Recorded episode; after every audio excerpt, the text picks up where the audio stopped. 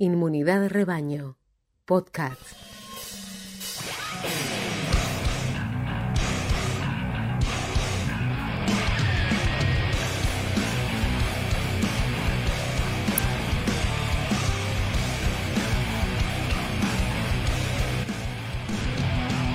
¿Cómo va? Inmunidad de rebaño, capítulo 6, ¿puede ser? Eh, sí, el, sexto, el, El sexto, sexto. programa, el segundo de enero ya, Hermoso. en sí. este verano tórrido que nos toca vivir acá en la ciudad y en el país también. Exactamente. Y en, esta, en este programa hecho a nuestra medida, ¿cuáles son las novedades, Emi, para arrancar este, esta hora? Y viste la ola de calor que se extiende a todo el país y los problemas que trae a la prestación de electricidad y también al agua, en consecuencia. Dicen que la única de sur que, que Hmm. ilumina es la que arde. Sí, sí. Mirá, la ola de calor se va a extender toda esta semana con máximas de más de 32 grados. Hoy vamos a tener 38, Ah, mañana baja un poquito a 32, el jueves 39, el viernes el pico máximo de 40, el sábado 37 grados, el domingo 33 y ya la semana que viene se prevé que empiezan a bajar con 28 grados de máxima el lunes. Bueno, hay que, va a haber que mojar una toalla, ponerse en Lo el que cuerpo sea. Con, con el Liliana o con el aire o con lo que tengas. Lo que para- tengas a mano sirve para refrescarse. Agua, cubitos, un trago, una cerveza bien fría. Mucho fundamentalismo del aire acondicionado. También, también, todo viene bien. Lo cierto es que el jefe de gabinete de ministros, Juan Mansur, y el ministro de Seguridad de la Nación, Aníbal Fernández, encabezaron una reunión ayer con los organismos involucrados y analizaron la situación que les dio el Sistema Nacional de Gestión Integral de Riesgos del Ministerio de Seguridad de la Nación, por lo que finalmente Mansur afirmó al terminar la reunión que buscan garantizar el normal funcionamiento de todos los equipos eléctricos, principalmente los de unidades de terapia intensiva y también los grupos electrógenos en distintos ámbitos eh, sociales como los geriátricos y también los lugares eh, que necesiten las bombas de agua y que se vean afectados por el corte del suministro. La energía de demanda, la demanda de energía eléctrica alcanzó su segunda marca histórica más alta ayer y la anterior había sido el 29 de diciembre del año pasado cuando eh, fue el pico máximo histórico con, bueno, con una cifra eh, que es muy grande, ¿no? 26.665 megawatts. Y ese día hubo 38 grados y 800.000 usuarios sin luz en el área metropolitana que maneja Edesur. Ayer hubo 80.000 usuarios sin luz. Lo cierto es que Edesur es una empresa que fue privatizada en la década del 90 cuando se prometía que el problema de los servicios públicos eran porque eran estatales. Y bueno, en estos 30 años vemos que no, no hubo solución porque Edesur de hecho sigue eh, cortando el servicio. El- Edesur es una empresa controlada por el grupo italiano Enel, que lo cierto es que no invierte como se había comprometido, por más de que el gobierno anterior le dio aumentos del 3.000% a lo largo de cuatro años. La famosa eficiencia del sector privado. La eficiencia del sector privado todavía sigue utilizando, en el caso de Sur, cableos de hace 100 años de empresas públicas que habían cableado la ciudad de Buenos Aires, siguen usando esos cableados. Lo cierto es que los intendentes de la zona sur del Gran Buenos Aires y el defensor del pueblo de la provincia pidieron estatizar la empresa, ya que el Estado eh, y estas empresas eh, privatizadas siguen viviendo de él, porque el año pasado le dio cerca de 10 mil millones de dólares el gobierno nacional a este conjunto de empresas. También otro de productora de electricidad, Camesa, le reclama a Edesur una deuda de 50 mil millones de pesos. Y esta empresa Camesa, que es la productora de energía, frente a este pico de demanda por el calor, el mayor uso de aire acondicionados y también eh, los problemas que hay por las bajantes de los ríos Paraná y el- la mayor generación de las represas hidroeléctricas, tuvo que importar en enero, algo, un hecho inédito, 150.000 metros cúbicos de gasoil para producir más energía. Así que hasta ahora tenemos ese panorama. Eh, lo cierto es que el mayor problema es la generación de energía eléctrica, ya que AISA, eh, si bien se vio afectado un poco por estas bajantes, el mayor problema que tendría es una corte de energía, ya que para la producción de agua como la distribución necesitan de electricidad para bombear toda esa cantidad de agua que produce 6 millones de metros cúbicos de agua por día.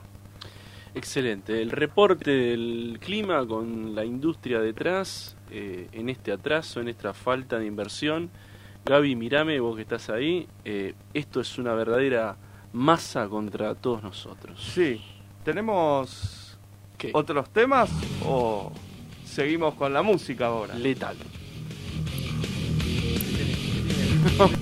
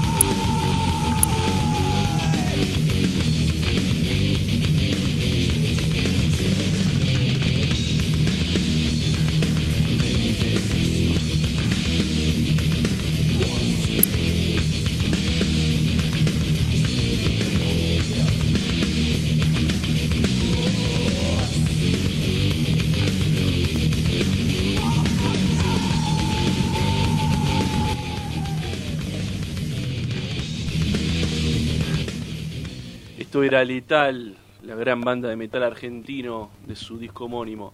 Nos quedaron algunos temas más. Sí, mira, hay algunos temas que están tomando los principales medios opositores, vamos a decirlo, que es la asunción de Daniel Ortega, el presidente de Nicaragua, que asumió como un nuevo mandato, que fue esta es ha sido reelecto desde 2007. Lo cierto es que para la asunción de él eh, asistieron los presidentes de Cuba y Venezuela para la asunción presidencial. Y también estuvieron otras figuras menores, como el embajador argentino en Managua, Daniel Capitanich, y el viceministro de Asuntos Económicos de, de Irán, Moshen Rezai. Lo cierto es que esta persona... dijiste? No, yo no estuve. ¿eh? Rezai.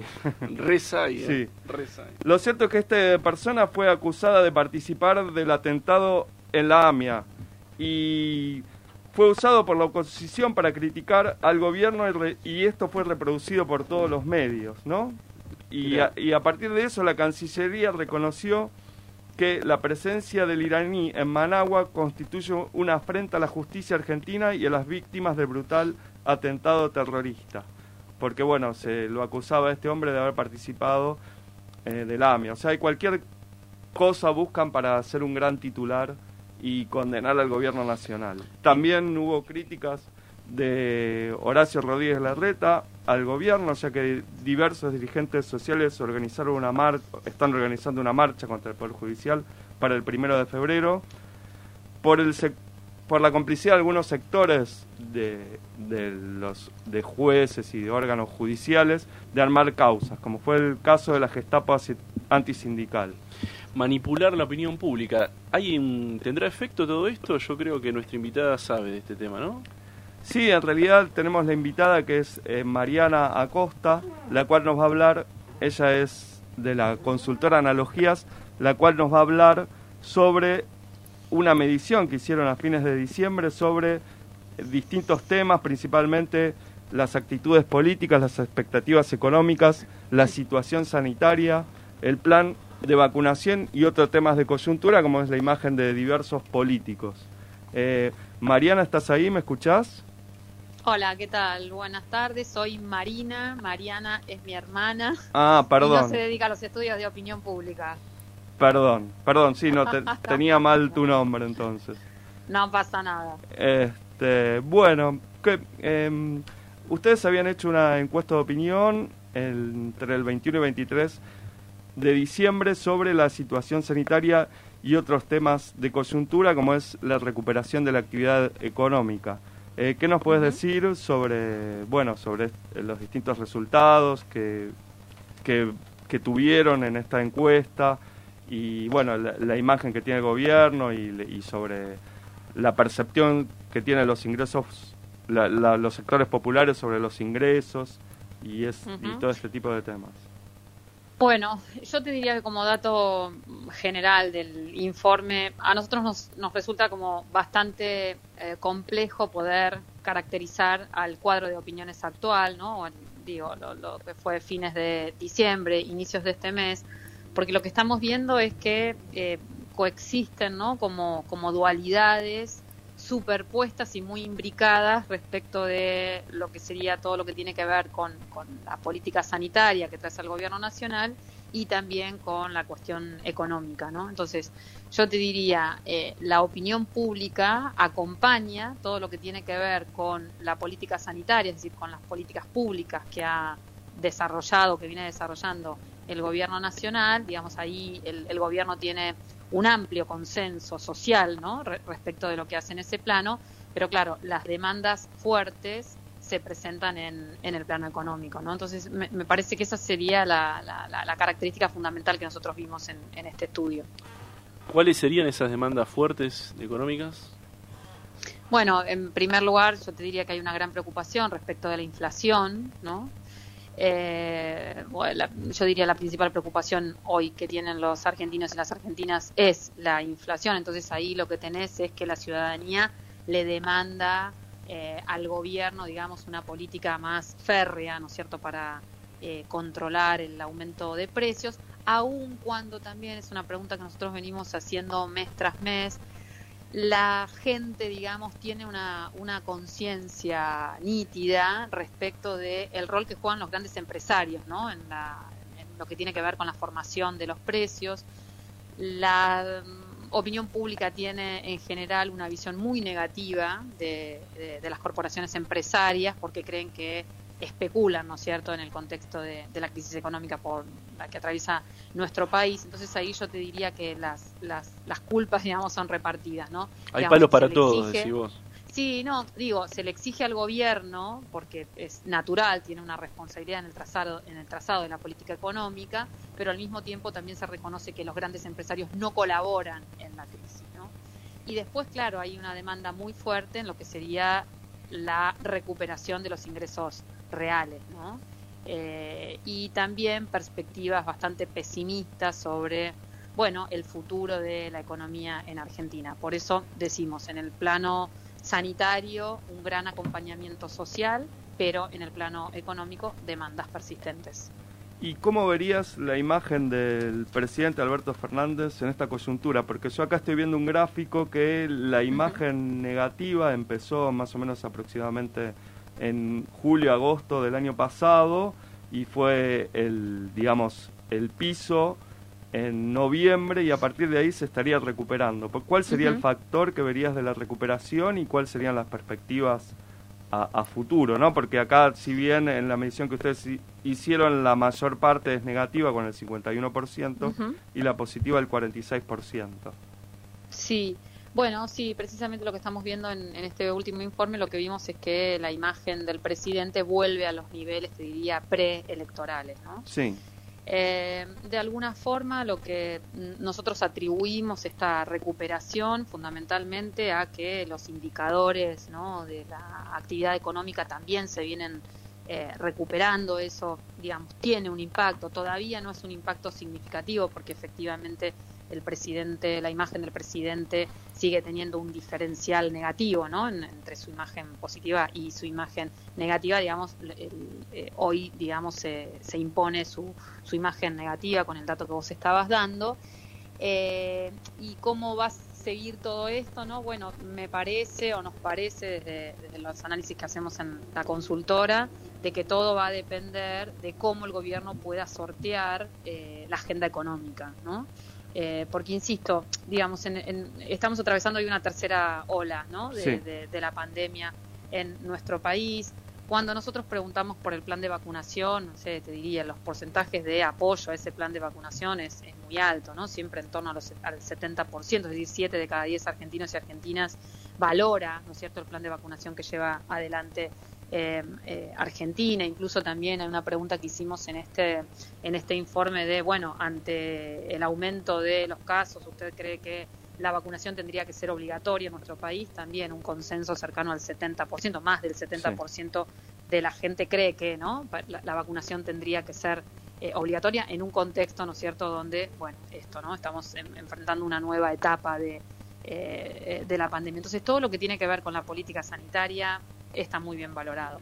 Pero claro, como en el plano económico todavía hay demandas muy fuertes, bueno, eh, la imagen del, presidente te diría que está en buena parte atada ¿no? a lo que el gobierno nacional pueda eh, realizar en, en, torno a los temas económicos. Y aquí tendríamos como dos temas que se están imponiendo ahora, ¿no? Sería la tercera ola, que bueno, cuando ustedes hicieron la medición estaba recién comenzando y por otro lado el posible acuerdo con el Fondo Monetario y eso cómo impactaría en la situación económica. ¿Hicieron alguna medición con respecto a la imagen del Fondo Monetario y si un acuerdo o no acuerdo, o más allá de la imagen que tiene el, el, Fondo Monetario Internacional, si eso de alguna manera repercutiría en la imagen del gobierno nacional? ¿O no tomaron bueno, mire, sí, sí, sí eh, ahí hay una pregunta que también nosotros venimos haciendo porque lo que nos interesa es saber el nivel de información que tiene la gente respecto de, ¿no es cierto?, la deuda que contrajo el gobierno anterior con el FMI. Y el, dato, digamos, es, es, sorprendente porque cuando hacemos esa pregunta, ¿no? Le preguntamos, ¿quién cree usted que contrajo la deuda con el FMI?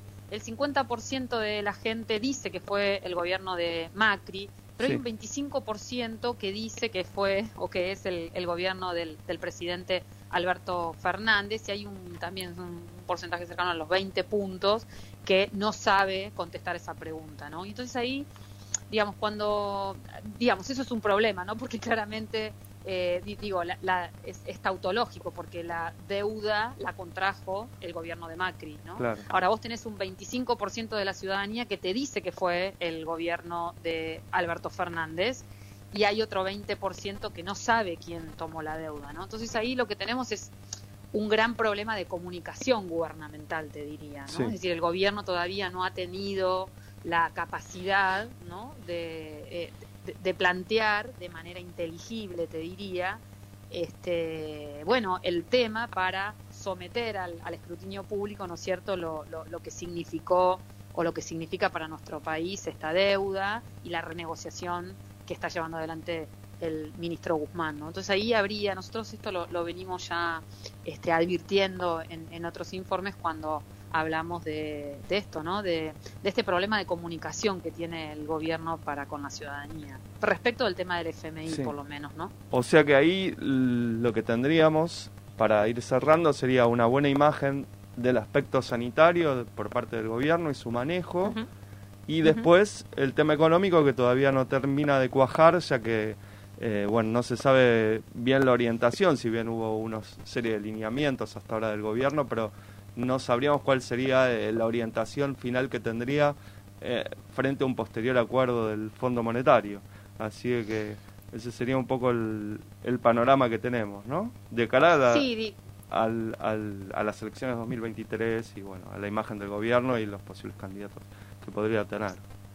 Sí, digo, en, la, agenda económica es una agenda compleja, hay varios temas, digo, es la inflación, es eh, la crisis de la balanza de pagos, es eh, la todavía insuficiente recuperación de los ingresos reales, Lógico, ¿no? Lógico, Este, sí, sí. Digamos, sí, hay, hay, hay- hay mu- muchos temas que, que, bueno, que el gobierno tiene que enfrentar y, y de eso dependerá también el apoyo que vaya consiguiendo en, en parte de la ciudadanía. Bueno, Marina, te, te agradezco mucho estas palabras y bueno, el- las, el- por el estudio que han hecho y la- las conceptualizaciones que, han que has hecho sobre este relevamiento. Así bueno, seguramente te vamos a estar llamando cuando hagan el próximo medición que, y vamos a ver cómo se va encarrilando la economía y la situación sanitaria en el país en cuando ya ha entrado este 2022. Genial, con mucho gusto, seguimos en contacto. Bueno, pasó Mariana Costa, consultora de analogías. Pasamos de la, de la térmica del clima a la térmica social, y en esa térmica social la guita no alcanza, nos decía Marina, la gente no cree en el gobierno, no cree en los empresarios. ¿En qué creen los argentinos? Misterio. Fueron tres minutos con la realidad.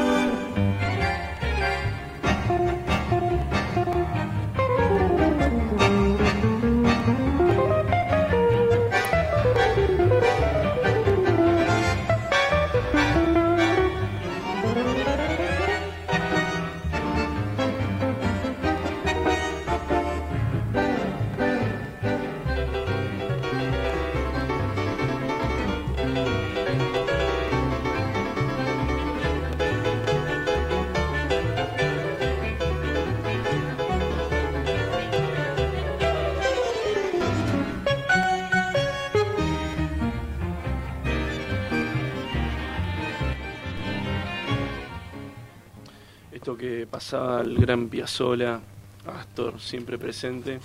Ahora vamos a una entrevista con el compañero, el amigo Ernesto Matos, director nacional de estudios regionales del Ministerio de Economía, investigador del Centro Cultural de la Cooperación, un economista que nos va a ayudar a pensar algunas cuestiones que tienen que ver con, con la pandemia, la pospandemia, cómo estamos. ¿Estás por ahí, Ernesto? Sí, acá estamos, Leo, ¿cómo andan? Muy bien, che. ¿Qué tal? Perfecto. Escúchame, ¿cómo está esto de las... Siempre me parece interesante, a veces desde este lugar que tenemos, a veces muy centrado en Buenos Aires, en la capital federal, preguntarnos cómo está la economía en las provincias. Vos te especializás en eso y cómo están ahí, en, cómo están las economías regionales. ¿Qué nos podés decir sobre el asunto? Bueno, a ver, primero siempre hay un tema de, de recopilación de información que, que uno puede realizar dada la estadística que tenemos. Yo creo que acá una de las claves en esta Argentina a futuro, y deberíamos ponernos al hombro, es la recopilación de información. ¿Por qué? Porque uno, uno en un país tan extenso como la Argentina tendría que tener relevado qué es lo que tenemos y qué es lo que nos falta, digamos, ¿no? Exacto. tenemos tenemos necesitamos hierro sí necesitamos hierro para las industrias es bueno nuestro hierro y no es de los mejores digo si uno lo compara con los hierros a nivel mundial pero ese trabajo no lo puede hacer un economista digo ni, ni un mecánico lo tiene que hacer un geólogo Claro. y en eso me parece que eh, en esa cuestión de la información uno, uno intenta, digamos, ¿no? Con la información disponible construir serie de indicadores que te permitan ver cómo van las distintas regiones. Y aparte porque cada región tiene una historicidad muy particular. Uno habla de la Patagonia y piensa no solamente en frutas, pero solamente también, también te puede llevar a el tema de la oveja, las sociedades rurales, la historia argentina, la Patagonia rebelde. o sea, uno se va al NOA, tiene Orán y ahí tiene todo el desarrollo de IPF, pero también tenemos la caña de azúcar, digo, tenemos el bioetanol, y así con distintas zonas, la yerba mate, por ejemplo. La yerba mate, uno debería pensar que entre Uruguay, Paraguay y Argentina deberíamos formar una OPEP de la yerba mate. ¿No? Vos decís que no tenemos sistemas de información, eh, digamos, consolidados. Digamos que los que tenemos se pueden mejorar. Y tenemos un gran, un gran desafío por delante. Eh, esto, pero esto pasó a lo largo de la historia argentina. Yo me acuerdo un docente decirme, bueno, ¿qué pasó con la biblioteca sobre eh, la cadena del algodón que estaba en el NEA? Esa biblioteca desapareció, digo, o sea, y hay muchos profesionales que conocen muy bien el tema, están desperdigados. Pero bueno, las regiones hoy vienen creciendo disparmente con los datos que tenemos relevados. Tenemos un indicador sintético de economías regionales que se dedica a relevar todos los trimestres cómo vienen las economías regionales. Obviamente... Perdón, eh, Ernesto, ¿cómo pegó la pandemia en ese contexto que está silvanando? No, fue, el, más crítico fue Centro Buenos Aires, digamos. Ok. Donde más pegó y donde hubo mayor recuperación, pero eh, lo sorprendente fue que tanto el NOA como el NEA, después de Centro y Buenos Aires, fueron los de mejor desempeño en estos últimos dos años, ¿no? Es interesante porque uno ve siempre la parte del no ANEA con muchas tareas, no solamente de infraestructura, económica y social, eh, pero aún así logró un poco llevar adelante junto con Centro y Buenos Aires la recuperación del país. Eh, y eso es muy importante para tenerlo en cuenta, eh, cuando uno tiene que pensar a futuro cómo organizamos la nación para empezar a integrarla más de cara a dónde tenemos nuestros principales productos de exportación y dónde tenemos que colocar mayor incentivo de crédito, mayores trenes, mayores rutas. Buenas tardes, Ernesto. Te habla Emiliano Delio. ¿Qué tal? ¿Qué tal, Emiliano?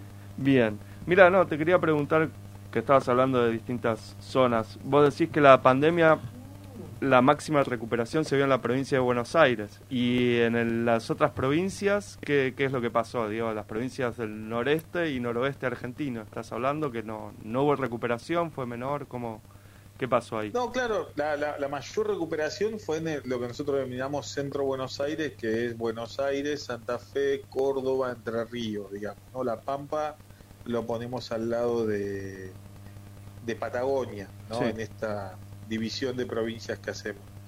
Eh, y después está la región NEA-NOA, donde, bueno, la, toda la mayoría de las provincias contribuyeron a continuar y acompañar el crecimiento económico en esta recuperación. Y la Ahí uno puede tener, sí. No, y la recuperación que son de los sectores eh, industriales, los sectores de, comercio, ¿cuáles serían los, los sectores que ustedes están viendo de recuperación?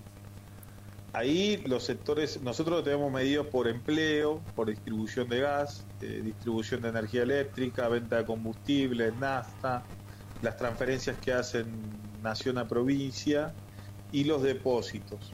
Eso coincide con cómo vino el PBI, porque acuérdense que el PBI no tiene una desagregación regional, sino que nosotros lo que tratamos de hacer es tratar de cuantificar ese PBI en distintas regiones. Y ahí principalmente las actividades son agroindustriales. Sí.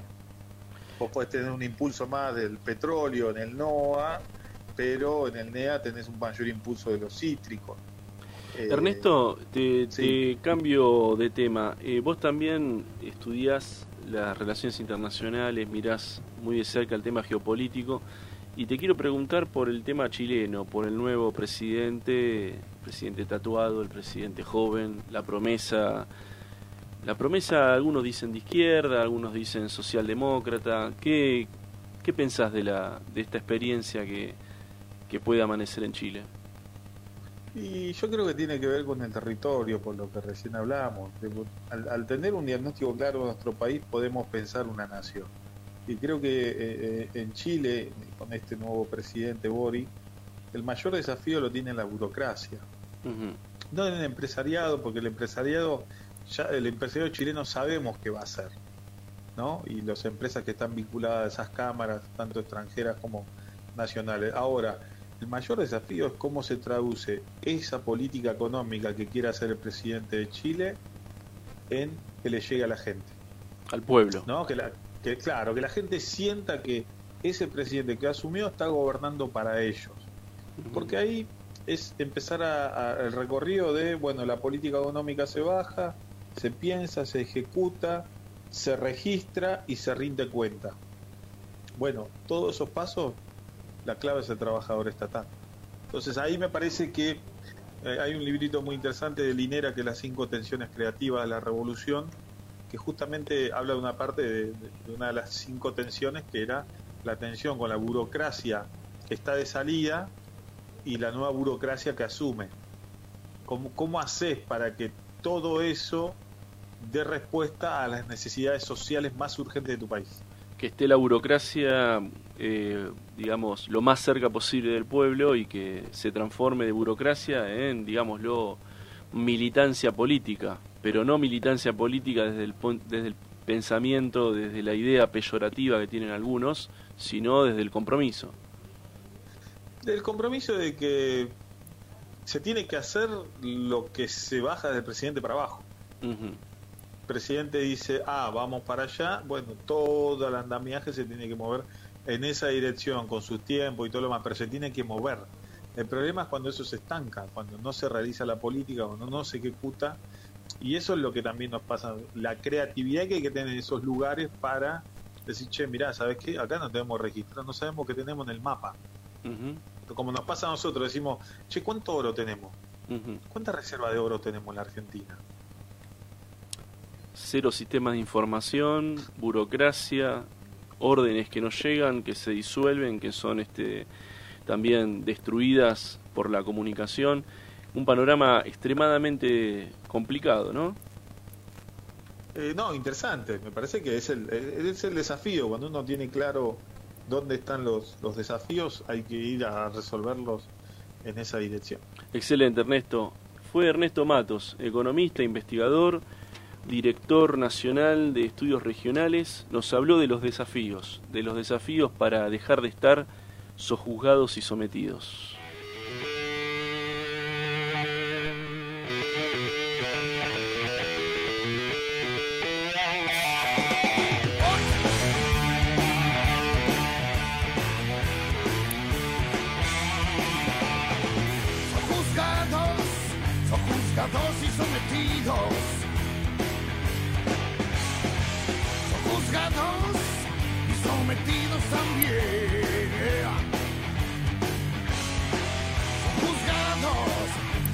Y sometidos.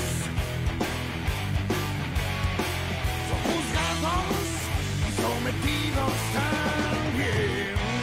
En mi país, son juzgados.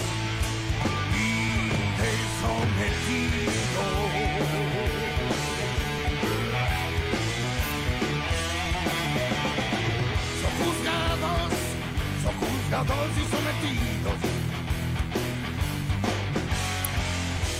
Son juzgados y sometidos también. Son juzgados, son juzgados y sometidos.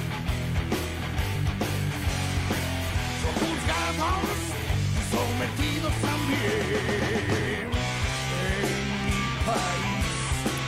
Esos juzgados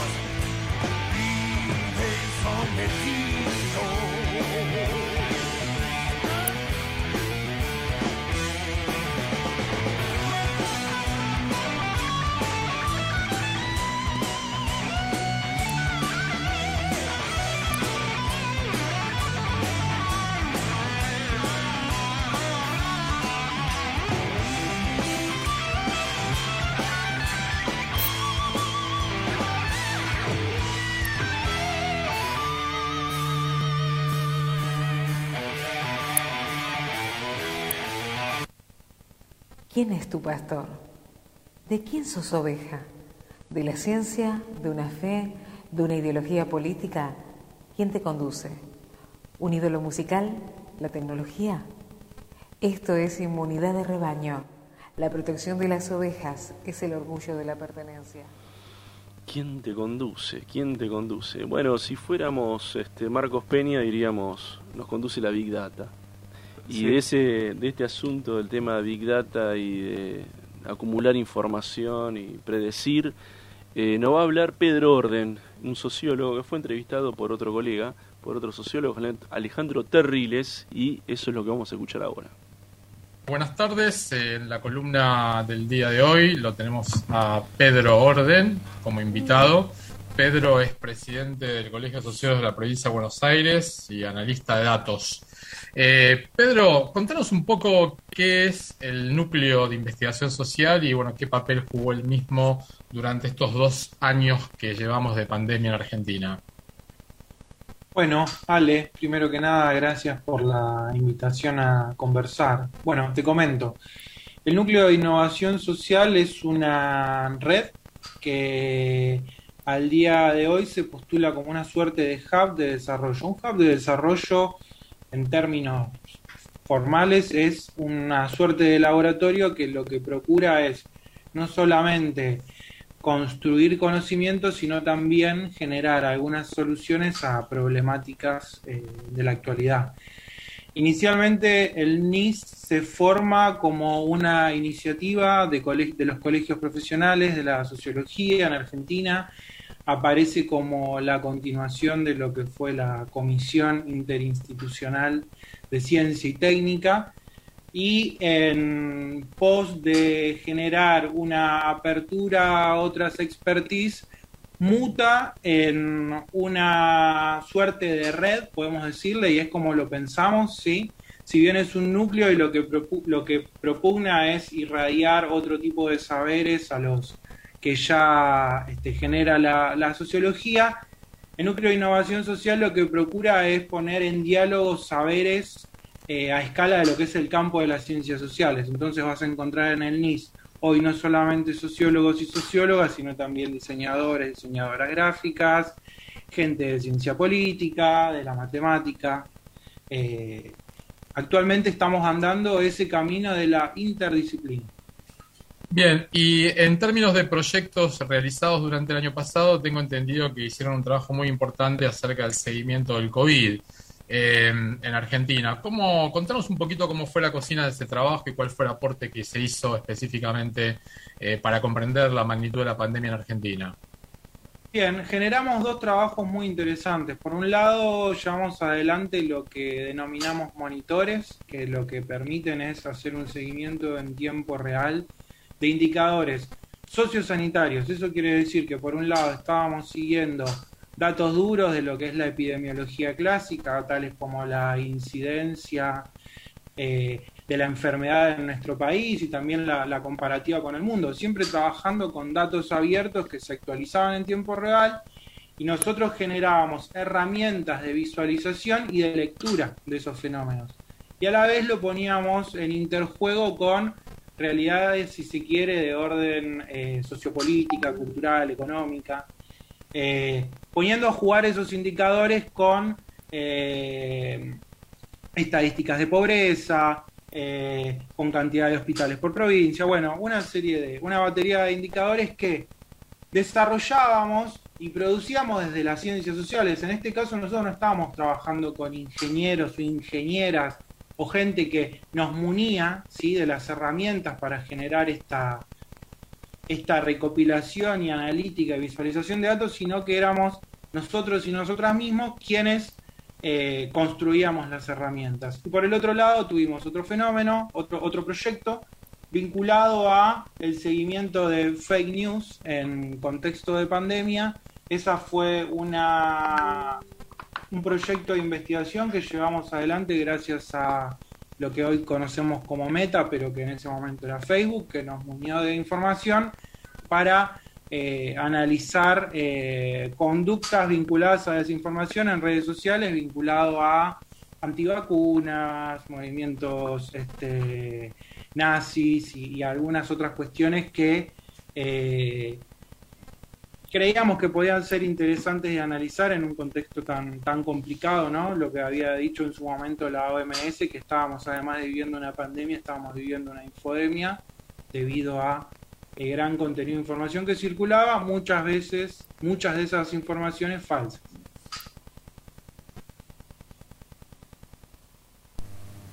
Vengo yo.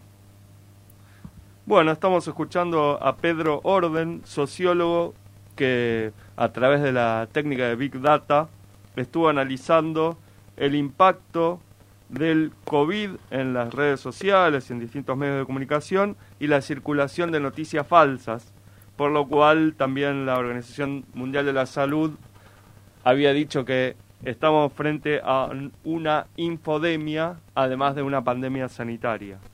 Seguimos escuchando ahora la segunda parte de la entrevista que le hizo el colega Alejandro Terriles. De la sociología, ¿qué futuro le ves a, a, todo lo que bueno hoy se conoce como este nuevo mercado laboral de profesionales que trabajan como científicos de datos? Bueno, es interesante. Eh, yo creo que la sociología está encontrando su especificidad en, el, en este nuevo mercado de trabajo digitalizado, ¿no? A la luz de los fenómenos recientes, eh, este empalme que se estaba llevando adelante se, se, profundiza, ¿no? Entre las prácticas más clásicas y las prácticas asociadas a la digitalización de la, de la, de la vida cotidiana. Eh, en este contexto, la sociología considero que ha iniciado un primer ingreso de manera subsumida, ¿sí? llevando adelante este, una analítica eh, mucho más mecánica de procesos y en este último tiempo la sociología ha empezado a proponer nuevos modelos de análisis, la incorporación de nuevas metodologías, quizás asociadas más a lo que era la escuela francesa vinculada a la analítica de factores, hoy se incluye dentro de lo que son las técnicas de Machine Learning. Entonces, lo que empezamos a ver desde nuestro lugar, tanto a nivel de lo que son las asociaciones y los colegios profesionales, como de lo que es el NIS, desde una mirada más interdisciplinar, es que empiezan a haber especificidades propias del conocimiento social que requieren de, profesionales de las ciencias sociales con eh, el manejo de las herramientas para analizar nuevos fenómenos. ¿Esto qué quiere decir? Que en tanto y en cuanto la sociología pueda imbricarse con la técnica que hoy se está manejando en, eh, los campos más vinculados a las ciencias computacionales, la ciencia va a poder decir algo, porque la buena noticia también es que la sociedad se complejiza eh, en un sentido eh, más vinculado a lo que tiene que ver con el estallido de las individualidades. Hoy mucha gente tiene mucho para decir, mucha gente dice mucho en redes y, por ejemplo, las herramientas de metodologías y la lectura y el paradigma de la sociología, ahí tienen algo para, para, para decir. Pedro, muchísimas gracias por tu participación en nuestra columna y bueno, te vamos a volver a convocar seguramente para que cuentes los avances y los proyectos del NIS para este año que se inicia. ¿eh? Muchas gracias. Bueno, encantado. Nos vemos.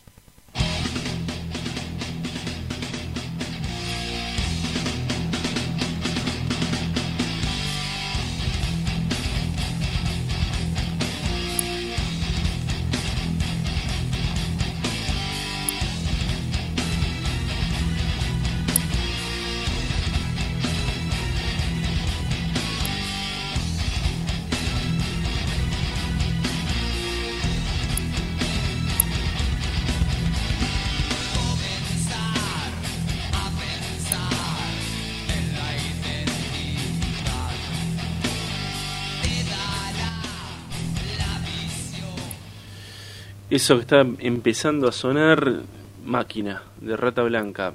Y, y está por ahí el amigo Lennon. ¿Qué tal? ¿Cómo andan? ¿Cómo Bueno, andás? Buenas tardes para ambos, para Buenas todos los que tardes. están escuchando. ¿Cómo te sentís, Lennon? ¿Todo bien? Por suerte bien, acá en un aislamiento preventivo. eh, por suerte como si nada, así que por el momento eh, cuidándome obviamente, concientizando a propios y ajenos, pero todo tranquilo por suerte. Genial. Bueno, contanos qué elegiste para, para hablar hoy y, y Bueno, charlar un hoy, poco. sí, hoy tengo pensado hablar un poco de una banda que volvió un montón de veces, pero su, su último paso fuerte fue en los años 90, en la década de los 90, Y les quería preguntar eh, a ambos, eh, así como hicimos la semana pasada, eh, ¿qué, ¿qué recuerdan de la Argentina de los 90? Si uno les dice la Argentina de los 90, ¿qué se le viene a la cabeza? Y a mí me se me viene a la cabeza Carlos Menem. A mí se me viene a la cabeza Norma Pla y Caballo. Todo Parecido, digamos, todo político. No, y también era el tema de la convertibilidad y qué sé yo. Eso, era la- los temas principales eran eso y bueno, y el, el expresidente decía que habíamos entrado al primer mundo. Eh, como decía el ruso Berea, le empatamos al, al, al peso uno a uno y, este, y mientras tanto nos fundíamos, ¿no? Claro. Claro, sí, po- eh, podemos decir, no sé si están de acuerdo, que la década de los 90 eh, está también asociada a un proceso de pérdida de protagonismo de las organizaciones sindicales, ¿no? También en todo ese contexto de... Sí, de, de traición y de agachadas y de complicidades. Un, una, de- una fue creo que una década compacta en el ejercicio del poder, en el sentido de que Menem no tuvo otra disputa eh, más que las que fue eligiendo, las que le fueron, bueno, algunas internas con Dualde obviamente, pero ejerció el poder de una manera compacta durante 10 años y este y la verdad que nos cagó a todos, para decirlo de manera Se- científica. se- pregonaba el neoliberalismo como la solución a los problemas económicos.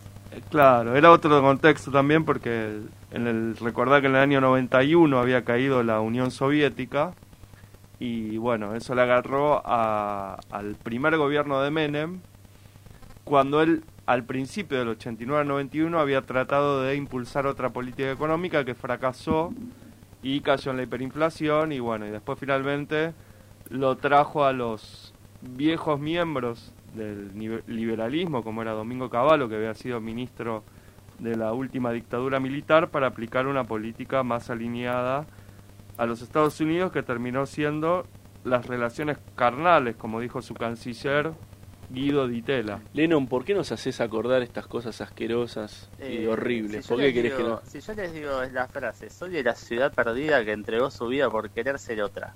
Sí, Nos sentimos representados en esa década de los 90, ¿no? totalmente. Con esta frase. totalmente. Bueno, hoy- esa frase pertenece a Riff, grupo que obviamente formado en los 80, Papo, Vitico, Michel Peronel y Bob Serafín. Eh, desde ya Riff tiene una historia de, disrupción desde lo musical, desde las posturas, desde las letras como Pantalla de un Mundo Nuevo, que también habla mucho de, de- sobre todo del principio de la pandemia, que estábamos todos como en un lugar donde no sabíamos qué hacer, qué no, eh, cómo reaccionar.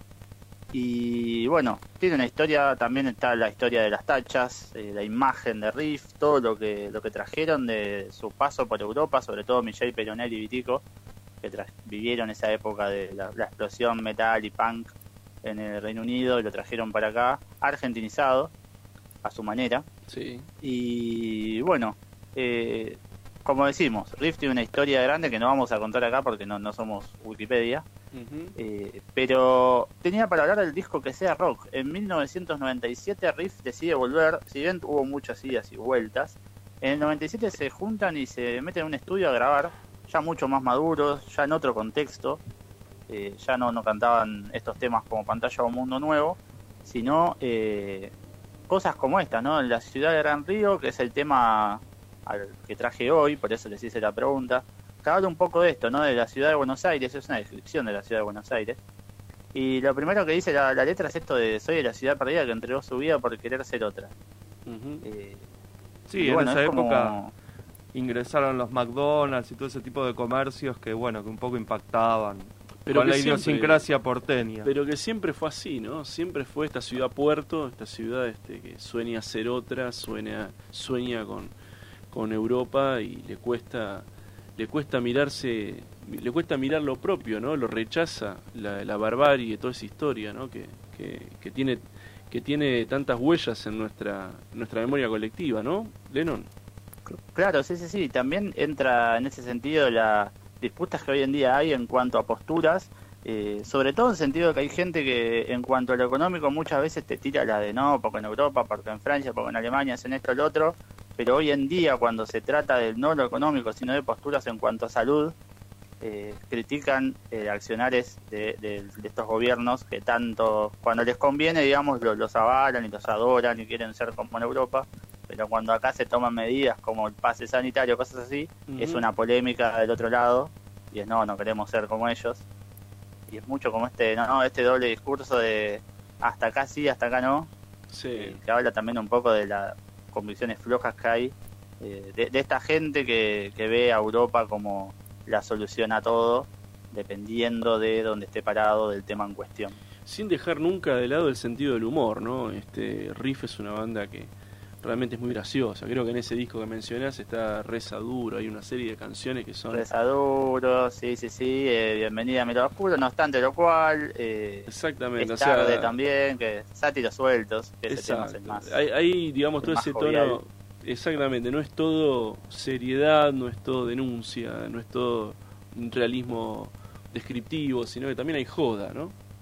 No, yo creo que también la banda interpretó momentos, ¿no? Justamente se trata de, de- interpretar y de saber eh, traer al arte contexto social. Los 80 eran mucho más disruptivos porque había mucho más contra lo que gritar, contra qué pelear, sobre esto, como decía anteriormente, las tachas, las cadenas y pelear contra lo que había. En los 90 yo creo que la banda mucho más madura interpreta que el país estaba en un quilombo, también estaba en los 80 obviamente, eh, pero como eso ya se había dicho, era repetirse a sí mismo, entonces optan por otro tipo de letras.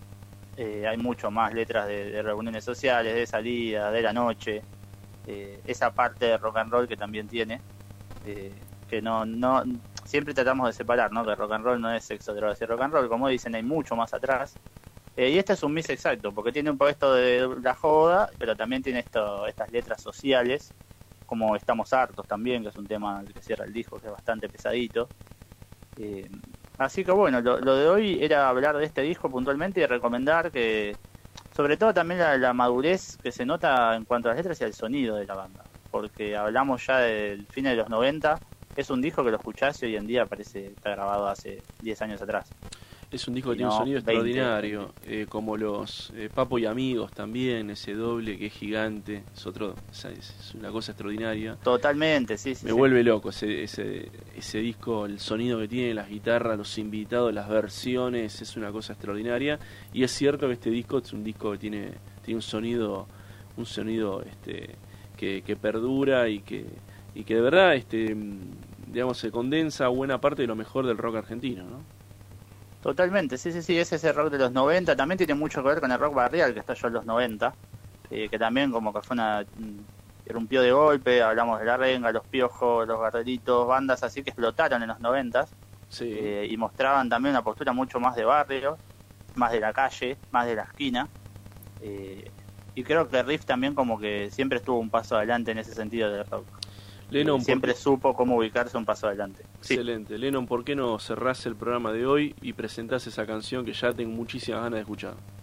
Perfecto, bueno, eh, para cerrar el programa de hoy nos vamos escuchando tema perteneciente al disco que sea Rock the Riff 1997, que invitamos a escuchar, a buscar y bueno, poner este tema que se llama La ciudad de Gran Río y analizar un poquito, caminar la ciudad o si no la podés caminar por el contexto, pensar en, en la ciudad de Buenos Aires y lo que pasa alrededor del aberisco y sus diagonales y avenidas. Así que nos vamos escuchando La ciudad de Gran Río. Muchas gracias por el espacio como siempre y nos estamos escuchando y hablando dentro de una semana otra vez. Inmunidad de rebaño, ojalá, en la ciudad del Gran Río.